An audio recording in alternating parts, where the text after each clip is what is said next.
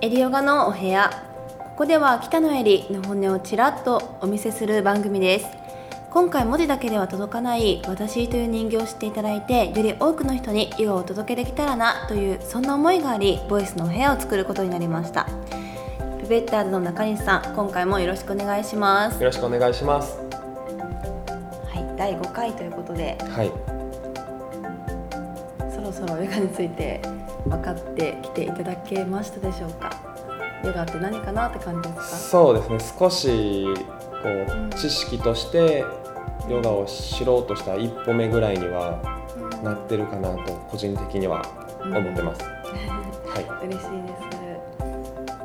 と第5回今回は私にとってのヨガとはについてお話ししますね。はい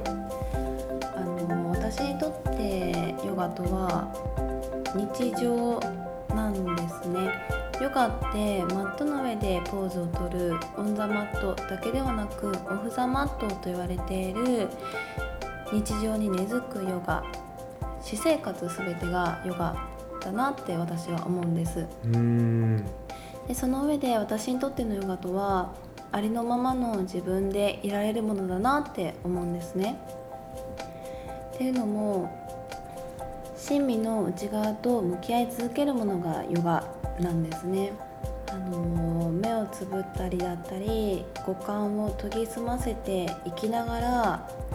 体を感じていくヨガっていうのとマットから離れた先ではヨガ哲学と言われているヨガの学びのもと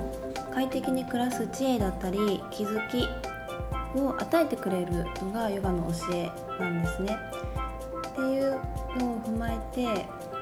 ありのままの自分でいられるようになったのもヨガの恩恵です。うーんって言われてもなんでっていう感じですかね。そうですねありのままエリさんのありのままっていうのはどういう状況？具体的になんかイメージが湧かないので私のモットーが旅をするように来てありのままの素直な自分でいることなんですね。その上で成長し続けることが私のモットーなんです。なんかありのままの自分でいるって意外と難しいなって思いませんか？すごく思います。中西さんのありのままってどんな？ありのままですか、僕のありのままはあまりこうこう喋るような仕事っていうかしてるのに、うん。あんま喋るのが得意じゃない。っそれはないですけど。ていうの。基本なんかこうん。うそうですね。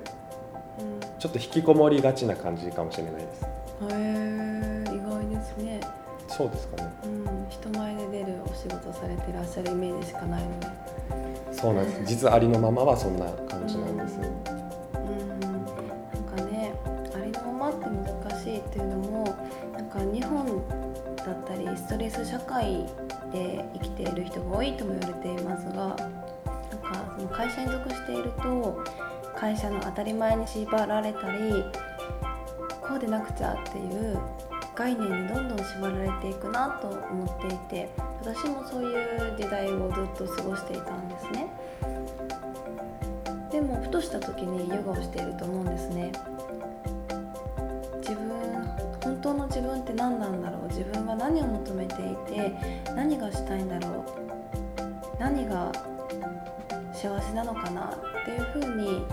考えているとなんかそういうふうに思い込んで過ごしてこうでないといけないって思っていた自分に気づいてでそんな自分を客観視しているとそうではなくって本当の自分の心の声を聞いて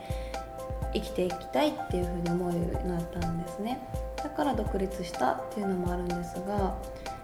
そういうふうにしながら自分のワクワクアンテナに沿った生き方をできるようになったのがヨガを始めてからだなと思います。特に独立してからがそうかもしれません。あのもともとヨガの大きな会社で勤め勤めていたのでヨガをお伝えしながらもでももちろん縛りがあるのも当然なんですがでも今はそんな縛りからちょっと身を引いてその自分のワクワクアンテナに沿って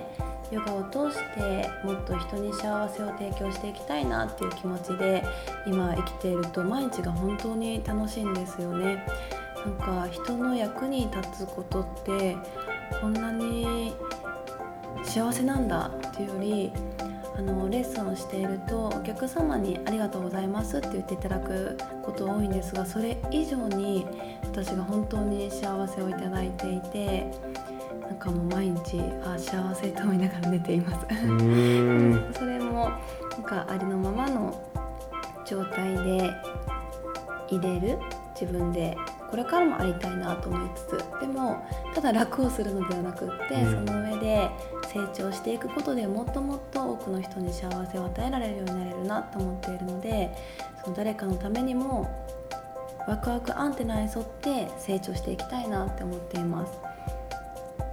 そう思えるようになったのもヨガの学びを続けているからかもしれませんうん、意味わかりましたでしょうか？意味わかりました。は